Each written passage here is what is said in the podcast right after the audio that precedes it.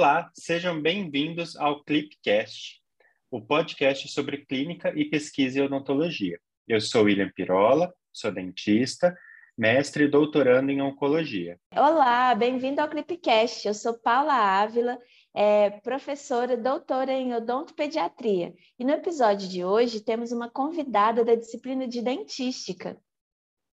Mas antes de apresentarmos nossa convidada de hoje, aproveite para seguir o nosso podcast. É só clicar aqui no botão de seguir ou de inscrever-se no tocador de podcast de sua preferência. O Clipcast está no ar no Spotify, no Anchor, no Apple Podcasts e no Google Podcasts.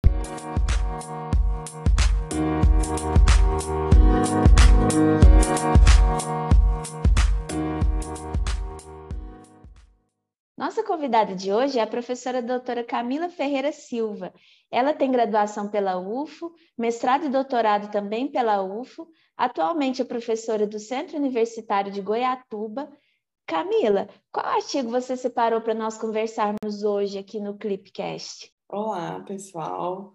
É com um grande prazer né, que eu estou aqui participando desse projeto de vocês. Me sinto muito honrada pelo convite e por estarmos aqui reunidos para falar sobre ciência, né, que é um tema que eu gosto muito. É, a escolha, né, do artigo que eu trouxe para a gente conversar hoje foi uma revisão de literatura com meta-análise.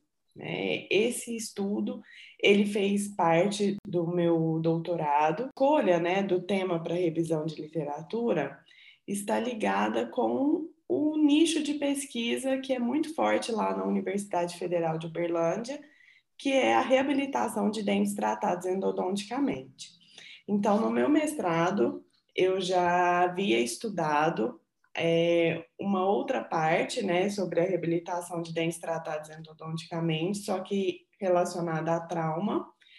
E no doutorado, a gente resolveu estudar qual a importância do reembasamento de pinos de fibra de vidro para manutenção desses desses dentes tratados endodonticamente quando eles são reabilitados. Então, a gente escolheu, né, começar com uma revisão de literatura e posteriormente foram feitos os trabalhos laboratoriais para chegar a conclusões, né, é, mais embasadas. A gente lembrar daquela pirâmide de evidência científica, a revisão de literatura e a meta-análise, elas estão lá no topo, né? Elas são o tipo de estudo mais importante para a gente chegar a alguma conclusão. Então, eu achei muito importante, né, eu passar por essa experiência e poder publicar uma revisão de literatura com meta-análise também é uma alegria e uma satisfação imensa, porque apesar da gente achar que é algo simples, não tem nada de simples quando a gente fala em ciência, né? Quando a gente fala em, em trabalho científico. Então, a revisão de literatura, né? É a revisão sistemática, desculpa, ela ela foi importante para dar continuidade aos outros trabalhos que foram parte da minha tese. Camila, muito obrigado pela participação, por estar presente aqui hoje com a gente. Uma alegria ter você, é, que prontamente atendeu o nosso convite. E vocês não sabem, mas nós estamos gravando esse Clipcast às sete horas da manhã, hein? Tem que acordar cedo para participar aqui. Ah, e o artigo, antes de tudo, né, o artigo da nossa discussão, ele vai estar na descrição do episódio, também lá no grupo do Telegram. Então, convido todos para baixarem o PDF do estudo. E, Camila, então, hoje vamos conversar sobre pino de fibra de vidro. Né? Eu já gostei só a, a, por ser um tema também extremamente abrangente quando a gente leva isso para a prática clínica. Se a gente abrir o site da Dental, de qualquer dental que for fazer uma compra, existe uma infinidade de marcas, de tipo de superfície, de diâmetro. Para quem vai usar pino de fibra de vidro a primeira vez, fica até perdido para saber por onde começar. Materiais depois para poder cimentar esse pino, se vai reembasar, se não vai. Enfim, não é algo, não, não é uma disciplina, não é uma, uma parte da odontologia fácil aí, né? Por que, que você quis uh, trabalhar com esse tema? Qual foi o, o, o ponto inicial para trabalhar com pino de fibra de vidro na odontologia? É verdade, William. É um tema muito abrangente, né? E que é, está muito em, em voga, né? Porque acho que finalmente nos últimos cinco anos é, a maioria do, dos dentistas, né, perceberam através da ciência que pinos de fibra de vidro são a melhor alternativa para a reabilitação de dentes tratados endodonticamente quando necessário. Né? Então, a gente está passando por uma transição aí da utilização do núcleo metálico fundido para o pino de fibra de vidro. Então, quando a gente está passando por essa transição, né, muitas perguntas e muitas questões é, vão surgindo assim na, na nossa cabeça, né, e dúvidas. Né? E, e a gente existe, quando a gente fala em ciência, quando a gente fala em escrita científica, a gente quer responder algumas dúvidas, né? Então é importante a gente lembrar, né, o que, que para que que serve o pino de fibra de vidro, né? O pino de fibra de vidro, ele não vai servir para deixar o dente mais forte. Ele vai ajudar na retenção do material restaurador na porção coronária. Então, quando eu tenho um dente tratado endodonticamente, que teve grande perda da estrutura coronária, o que a gente sabe que, na verdade, são a maioria dos casos, né? Quando vão fazer o tratamento endodôntico, a gente não precisa só fazer o canal, a gente quer que aquele dente permaneça ali, né, em função por um bom tempo. E o pino de fibra de vidro, ele vai ajudar retenção do material restaurador. Só que como o William falou, né, quando a gente vai para o mercado, né, existem uma infinidade de pinos de fibra de vidro. Né? Existe é, diferentes fibras de reforço, né, para começar. Existem pinos serrilhados, existem pinos lisos, existem pinos cônicos, existem pinos cilíndricos, né, com dupla conicidade tripla conicidade, né? Então, é, a indústria, né, ela está sempre se inovando para conseguir é, se adaptar ao mercado. Só que, diferentemente do núcleo metálico fundido, onde a gente molda o canal de, do dente específico, né, e manda para o laboratório, e o, e o núcleo metálico fundido, né, o pino metálico, ele já vai vir adaptado àquele canal, independente né, de existir muitos muitos modelos, né? O dentista, ele não vai ter todos os modelos de pino de diferentes marcas na sua gaveta, né? Normalmente, o que, que a gente faz? A gente escolhe uma ou duas marcas, né? Para que a gente tenha ali à nossa disposição alguns pinos e é, diferentes tamanhos. Né? Então, a grande questão dos, dos pinos de fibra de vidro é que eles são pré-fabricados. E se são pré-fabricados, muitas vezes a gente não vai conseguir a adaptação necessária. Né? A mesma coisa quando a gente vai comprar roupa. É, às vezes o M fica apertado, o G fica largo. E aí a gente precisa fazer alguns ajustes, né? E é a mesma coisa com um pino de fibra de vidro. Tudo que é pré-fabricado, né, que não é, é customizado, a gente precisa de alguma, algumas estratégias para que a adaptação seja necessária. Né? E a gente sabe que a adaptação do pino de fibra de vidro no canal radicular ela é super importante, pois é, quando a gente tem uma espessura maior de cimentação, né, porque o pino ele vai ser cimentado, pode haver uma falha adesiva ali. Né? Então, a adaptação do pino de fibra de vidro ela é importante. Só que não existem muitos estudos, né? Existem muitos estudos em relação à resistência adesiva, mas a resistência à fratura a gente não conseguia entender muito bem qual que era a relação ali da manutenção desse, desse pino, né, desse retentor, quando a gente relacionava com, com essa resistência. Então, na verdade, o que motivou é que quando a gente tem um pino, né, que não não ficou totalmente adaptado, a indicação, né, é que faça uma customização. Mas qual que é a influência dessa customização na resistência à fratura do dente, né? Então, foi esse ponto que motivou. E quando a gente fala de dentes tratados endodonticamente, né, e principalmente pino de fibra de vidro, os pesquisadores da Universidade Federal de Uberlândia são uma referência mundial. Então é uma linha de pesquisa que ela tá muito, ela é muito incentivada, né? E tem professores de bastante referência na universidade onde eu fiz a minha pós-graduação.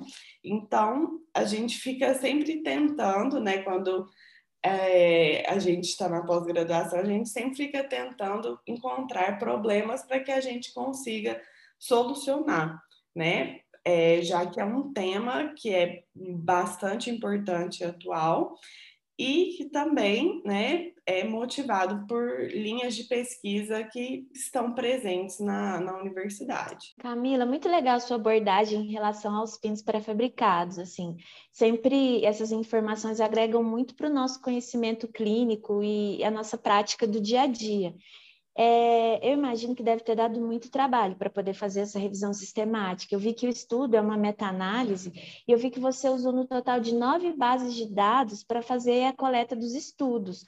Foram quase 2.300 estudos coletados, bastante estudo, né? Destes, você chegou em 50 estudos para leitura na íntegra, o que resultou numa avaliação de análises quantitativas de seis estudos, ou seja, vocês foram de mais de 2.300 estudos para seis. No estudo você usou o Prisma como metodologia, mas como foi esse processo? Acredito que não deve ter sido muito fácil chegar à peneira final né, desses seis estudos. Conta um pouquinho, pouquinho para a gente. Bom, é, relembrando né, uma fala do professor William no podcast no episódio passado, ciência não é fácil, né, professor William? E quando a gente vai para a parte de revisão sistemática, né, também não é nada fácil. Quando a gente fala em pesquisa, né, a gente tem que lembrar que toda pesquisa ela precisa ser replicável. E, é, ou seja, eu fiz essa revisão sistemática da forma que eu escrevi no meu artigo, qualquer pessoa no mundo inteiro tem que conseguir chegar nos mesmos resultados dentro dos critérios, né, dentro é, da metodologia que foi proposta, né, tem que chegar no mesmo resultado. Então, quando a gente se propõe a fazer uma revisão sistemática, né, a gente tem que seguir algumas regras que possibilitem essa, re, essa replicação, né? E é importante né, salientar que a, as revistas, né, quando elas vão é, avaliar uma revisão sistemática, elas prezam muito por isso. Então, é, professora Paula, respondendo a sua pergunta, né, não foi fácil. Né? Quando a gente se propõe a fazer uma revisão sistemática, a gente tem que, antes de começar, né, a gente já inicia com uma pesquisa prévia dos mesh terms, né, utilizados, né? O que, que são os mesh terms? São as palavras que são utilizadas. E antes disso, a gente tem que entender como realizar a busca em cada base de dados. Né? Então, inicialmente, eu tinha feito uma pesquisa prévia, né, com, com algumas palavras, em algumas bases de dados, é, só que a minha revisão ela mudou totalmente é, o caminho e a qualidade quando eu obtive a ajuda do professor Luiz Renato Paranhos, também da Universidade Federal de Uberlândia, em que ele é especialista é, em revisão sistemática com meta-análise. Então, seguir uma metodologia da revisão sistemática ela é muito importante para que você obtenha resultados consistentes, né? E principalmente para que você consiga escrever a sua metodologia de forma replicada. Então, antes né, de começar a revisão propriamente dita, a gente tem que fazer uma pesquisa né, de, de termos que são mais utilizados no tema. Né? Então, a gente escolhe as palavras. Depois de escolher as palavras, né, a gente escolhe as bases de dados. Normalmente, não é que a gente escolhe, a gente usa as que existem e as que vão ter maior abrangência. Né? Então, a gente usa as bases de dados que são mais conhecidas, né, como o PubMed, Scopus, o LILAC, Cielo, Web of Science, Science, é, Science Direct. E se fosse, né, é importante salientar que é, esse estudo, esse, essa revisão foi feita com é, estudos laboratoriais.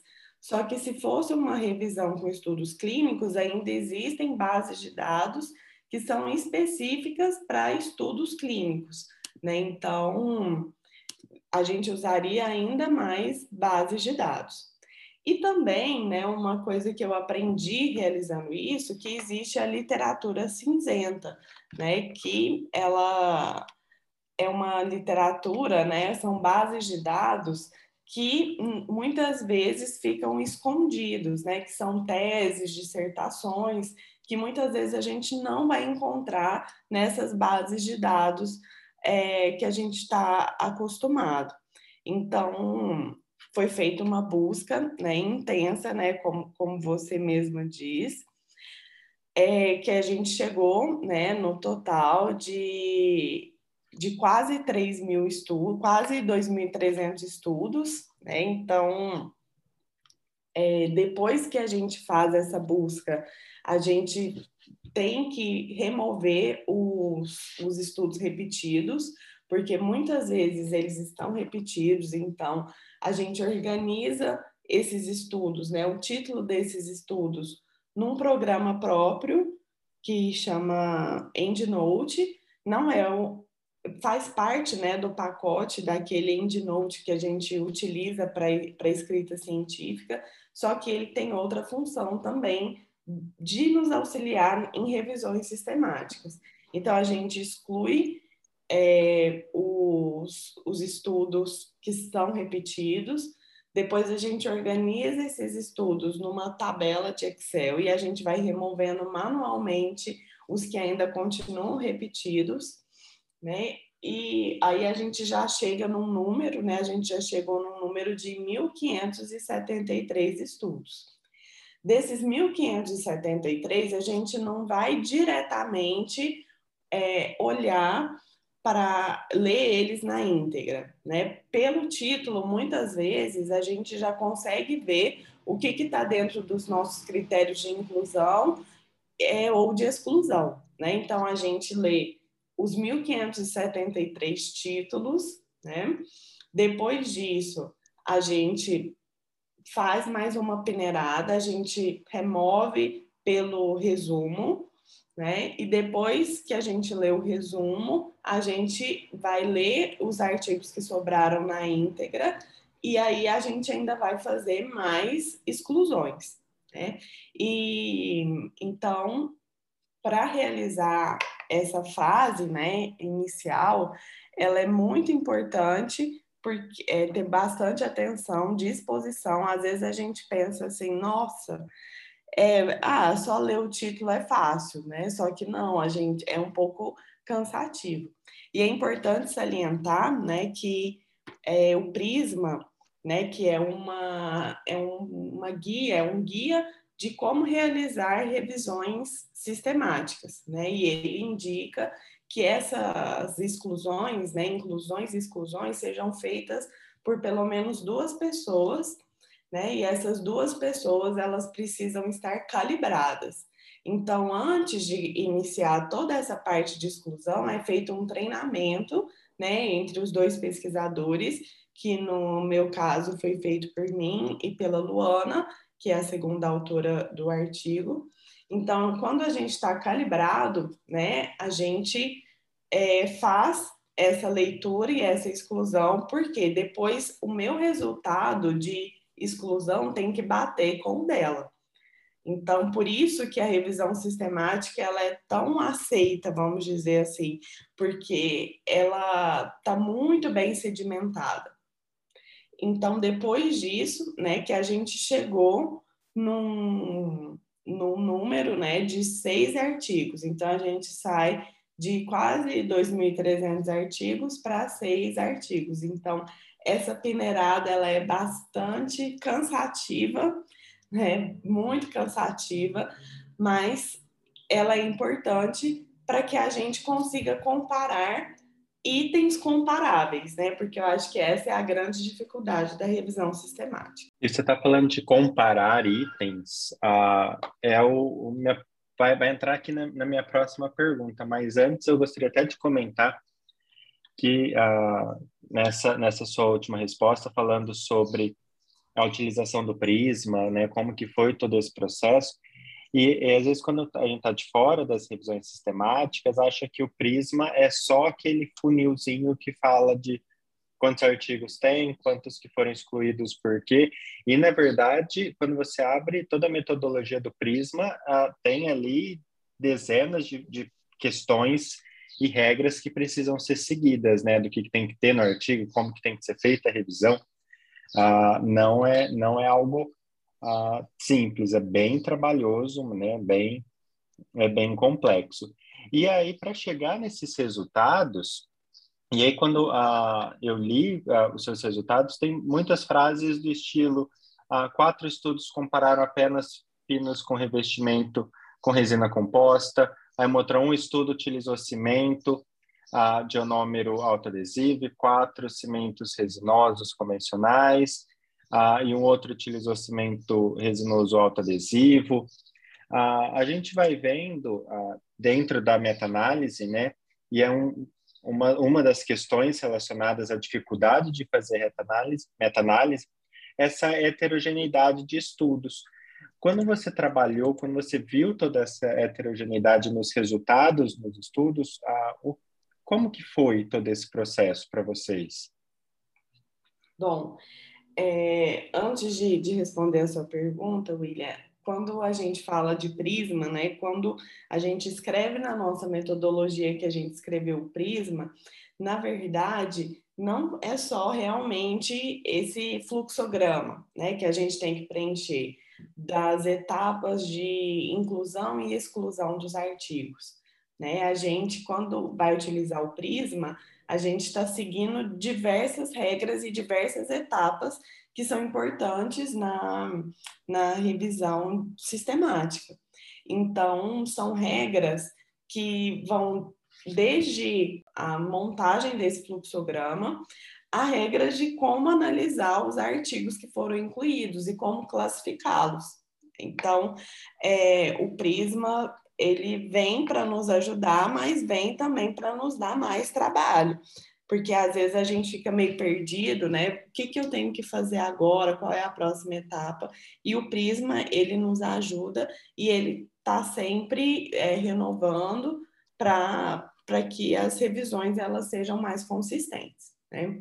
É um, Bom, um pouquinho menos divertido do que parece, né? Isso, exatamente quando eu comecei a revisão, né, além dela é, servir para nortear os meus outros trabalhos, é, eu também comecei ela porque eu pensei assim, ah, uma revisão sistemática vai ser rápido e fácil, já vai ser uma parte que eu vou acabar rápido, né? Um capítulo rápido que eu vou acabar no doutorado.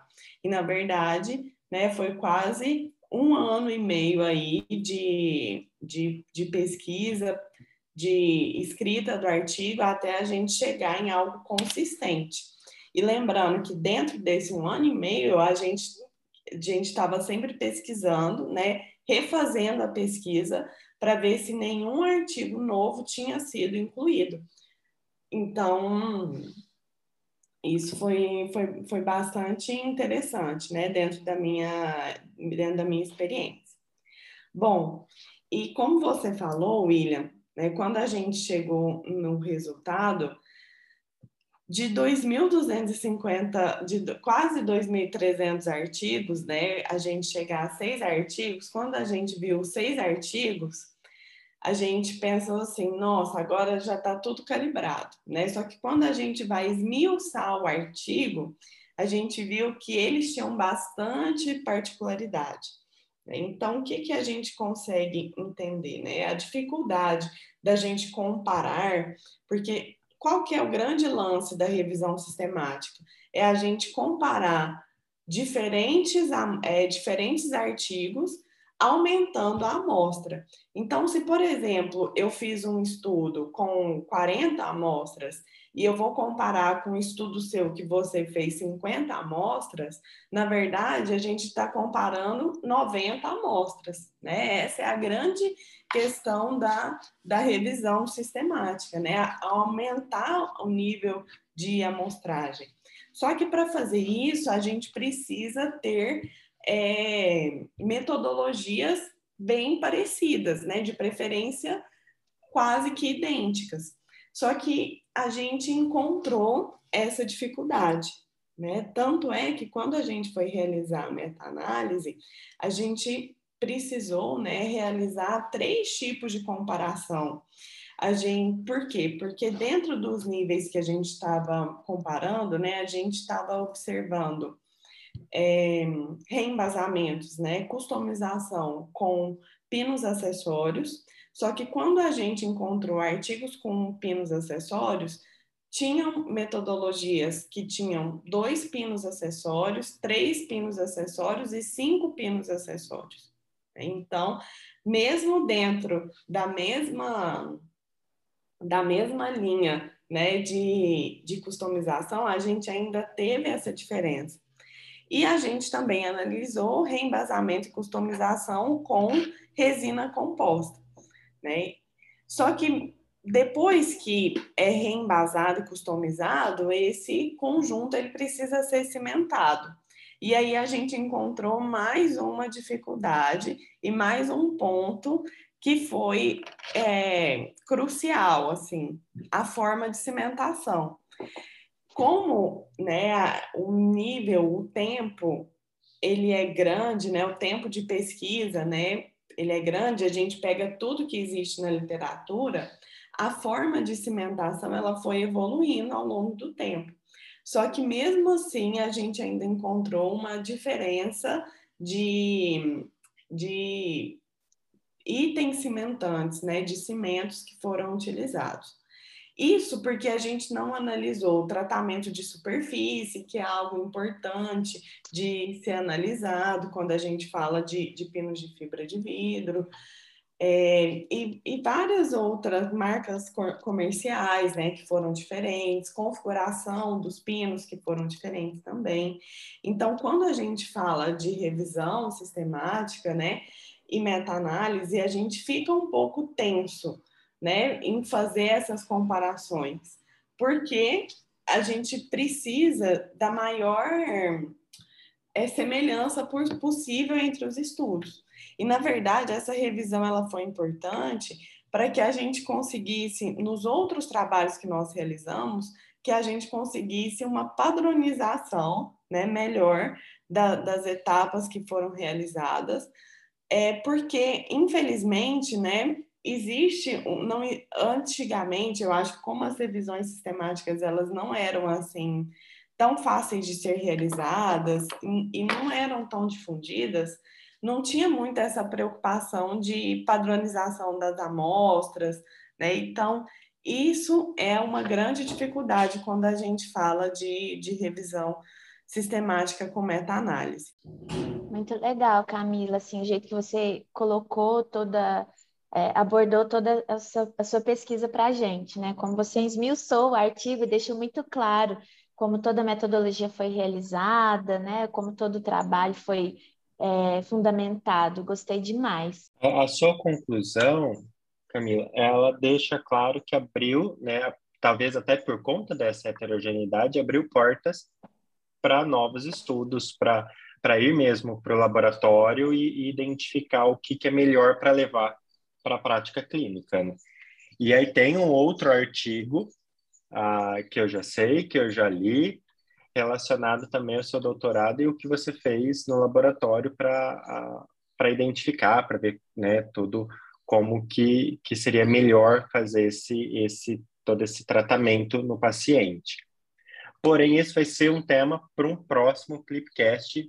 Vai todo mundo ficar aqui no suspense. A Camila já está sendo convidada aqui uh, no meio do Clipcast, convidada online para participar de um novo episódio para trazer esse, esse outro artigo. Ah, eu já estou curiosa, eu quero saber muito sobre esse outro artigo. Camila, a gente quer agradecer muito a sua participação hoje aqui no Clipe. E eu queria que você falasse onde que o pessoal te encontra, qual a sua rede social, e-mail. Eu gostaria de agradecer o convite por estar participando desse podcast, né? Como o Ina falou, a gente está aqui desde as sete da manhã é, gravando, só que não foi nenhum sacrifício, porque eu adoro falar de ciência, né, principalmente com quem também gosta de ciência. Né? Então, foi um prazer estar aqui. É, quanto à conclusão né, do artigo, a gente chegou à conclusão que é, é necessário uma maior padronização né, para que o risco de viés ele seja diminuído dentro dos trabalhos laboratoriais. E principalmente quando a gente ler uma revisão sistemática com meta-análise, né? A gente precisa ler o artigo na íntegra para a gente entender o porquê chegou naquele resultado e não ficar preso só ao resumo ou à conclusão, porque se nós ficarmos presos só a isso, às vezes a gente pode pensar em mudar condutas que muitas vezes, na verdade, não é o melhor caminho. É, se a gente for ver, por exemplo, nesse próprio trabalho que eu trouxe para vocês, né? O caminho que a gente consegue entender a conclusão se a gente vê as inúmeras tabelas que a gente destrinchou do, do artigo, que foi possível chegar nessa conclusão, né? Então, é muito importante a gente ler com atenção os artigos, né, de revisão sistemática e meta-análise, antes de pensar em trocar protocolos, né, trocar condutas é muito mais complexo a troca né, desses, desse, de protocolos é, do que simplesmente com uma revisão sistemática. Né? Então, é, muito obrigada pelo convite por estar aqui. É, vocês podem entrar em contato comigo, né, por, pelo e-mail, né, meu e-mail é ferreirascamila, arroba outlook.com, Camila normal, com um L só, e pelo Instagram também, quem quiser é, discutir sobre o artigo, alguma dúvida, meu Instagram é Camila underline Ferreira A 1. Né? É um pouquinho é, com dois As no Camila e no Ferreira. Né? Meu nome é muito comum e meu sobrenome também, então a gente precisou fazer é, uma adaptação. No mais é isso, gente. Obrigada pelo convite. Eu estou à disposição para a gente discutir outros artigos. Obrigada. Camila, agradeço muito a sua participação. E, e a hora que você estava comentando aqui, a, alguma das respostas eu estava pensando, porque hoje eu não usei, não tinha usado nenhuma vez ainda a, a minha frase fazer de ciência não é fácil, você usou, mas ah, realmente não é, e meta-análise é extremamente complexa, né? Eu lembro também que agora durante o doutorado, quando começou a pandemia, como a minha coleta de dados acabou sendo paralisada por, por ser direto com o paciente dentro do ambiente hospitalar, então nós precisamos paralisar lá naquele início, e aí eu conversando com o meu orientador, falei, ah, para não ficar parado, vamos né, fazer uma meta-análise, uma revisão sistemática com meta-análise relacionado ao, ao tema que nós estamos estudando. Achando que, assim, em dois meses eu, eu ia estar com a meta-análise pronta, né? Isso já passou muito mais de um ano e eu ainda estou trabalhando nessa meta-análise. Não é algo, não é algo tranquilo de fazer, é muito complexo, é muito detalhe. Porém, muito gratificante quando a gente vê resultado, quando vê publicação aceita, né? Aquele meio de aceito para publicação não, não tem preço que paga. Com certeza, ah, todo esforço vale a e pena. E a gente que gosta de pesquisa, não, não tem como negar que a gente gosta muito, até dessas dificuldades também, né? Com certeza. Sim, elas fazem parte. Bom, nosso episódio então vai ficando por aqui. Mais uma vez, Camila, muito obrigado pela participação. Obrigado por aceitar prontamente o convite para conversar conosco. Mais uma vez, eu vou deixar o link ah, do, aqui no episódio, né, o link do artigo na íntegra para vocês aproveitarem, para lerem o artigo. Deixar também o link do nosso canal no Telegram e as redes sociais, tanto do Clipcast quanto as redes sociais da Camila, para vocês aproveitarem, seguirem, conversarem, discutir um pouquinho sobre ciência. Acho que estamos num período ah, extremamente propício para discutir ciência, né? Conversar sobre como que é publicar, o que que é a, a, a importância de uma relevância científica. Muito obrigado a todos que ouviram até aqui e até o nosso próximo episódio. Até quarta-feira. Tchau, tchau. Thank you.